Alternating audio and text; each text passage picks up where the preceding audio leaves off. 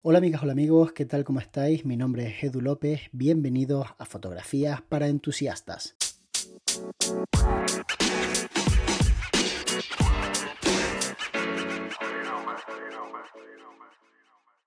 Ayer estuvimos viendo uno de los errores de bulto que cometen las personas que empiezan a hacer fotografía de boda y vamos a continuar con esta serie de podcasts en los que te cuento cuál es mi experiencia con las personas con las que yo he trabajado. Esto no quiere decir que todo el mundo cometa los mismos errores, ni que estos errores condicionen mi contratación en estas personas, porque de la misma forma que estas personas cometen errores, también hacen cosas maravillosas.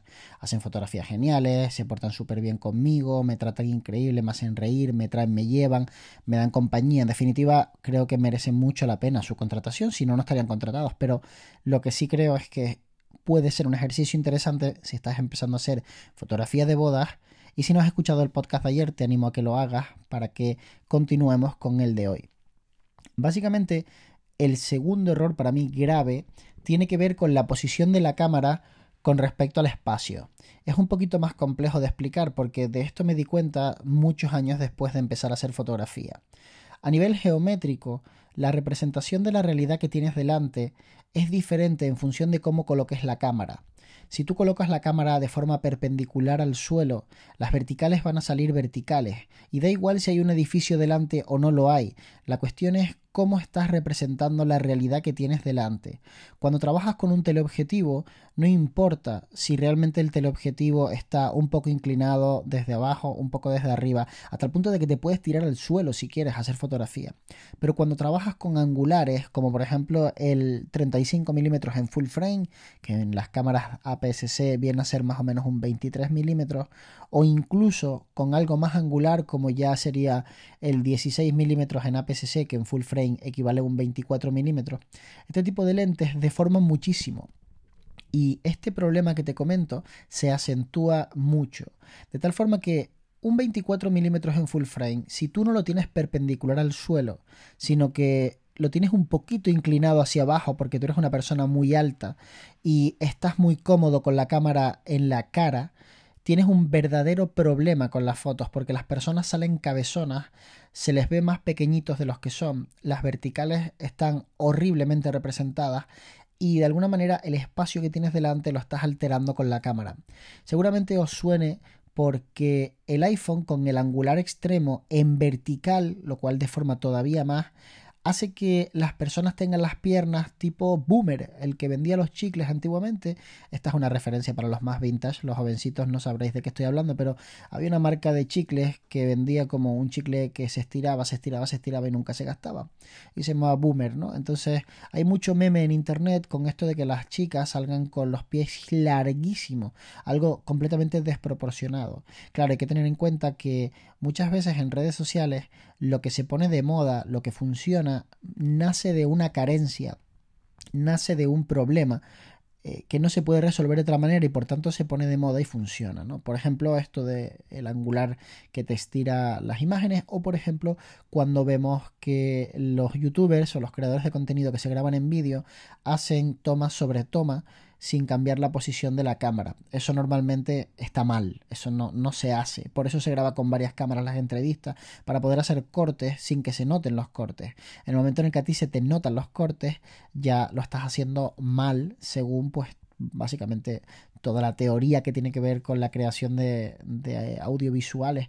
Pero se ha puesto de moda hasta el punto de que ahora es un recurso. Ahora mucha gente en una frase hace tres cortes, cosa que tampoco me gusta porque es abusar, pero bueno, eso daría para otro, para otro podcast. Entonces, si tú colocas tu cámara en formato horizontal y estás trabajando con un 35 milímetros y no estás trabajando perpendicular al suelo, sino que estás ligeramente inclinado en un sentido o en otro, no pasa tanto, no pasa, no es algo tan grave.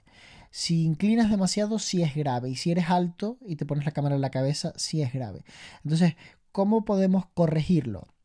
Bueno, pues las cámaras todas tienen pantallas que giran y ya no están ancladas a lo que sería el cuerpo de la cámara. En gran parte esto nos permite trabajar desde la cintura, que es algo que yo recomiendo muchísimo. Trabajar desde la cintura, desde el pecho, mirando la pantalla de arriba hacia abajo. Eso te va a dar una perspectiva mucho más realista y mejor planteada de la realidad. no es una casualidad que las cámaras antiguas como Rolleiflex llevara este tipo de visor de cintura porque la verdad es que es un punto de vista que es muy muy agradable. Se utiliza muchísimo en arquitectura, se utiliza muchísimo en reportajes y la gente normalmente lo utiliza para pasar un poquito más desapercibido también, porque no es lo mismo ponerte una cámara en el ojo y mirar a alguien que tener la cámara en la cintura y estar mirando hacia abajo.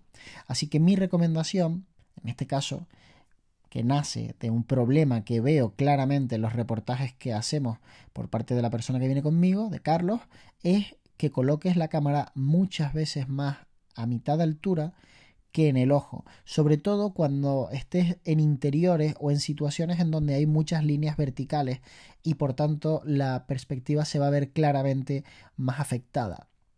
En realidad la perspectiva se ve afectada igualmente, solo que se representa de una forma más clara y por tanto es más fácil que te des cuenta del problema, ¿no?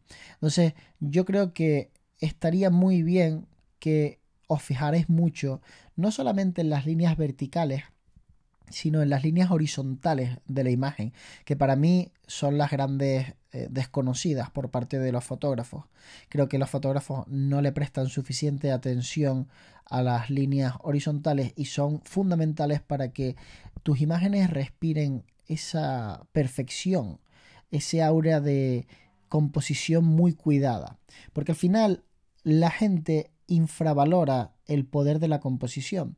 Pero un buen fotógrafo no solamente es aquel que sabe iluminar, un buen fotógrafo es aquel que compone de una forma magistral.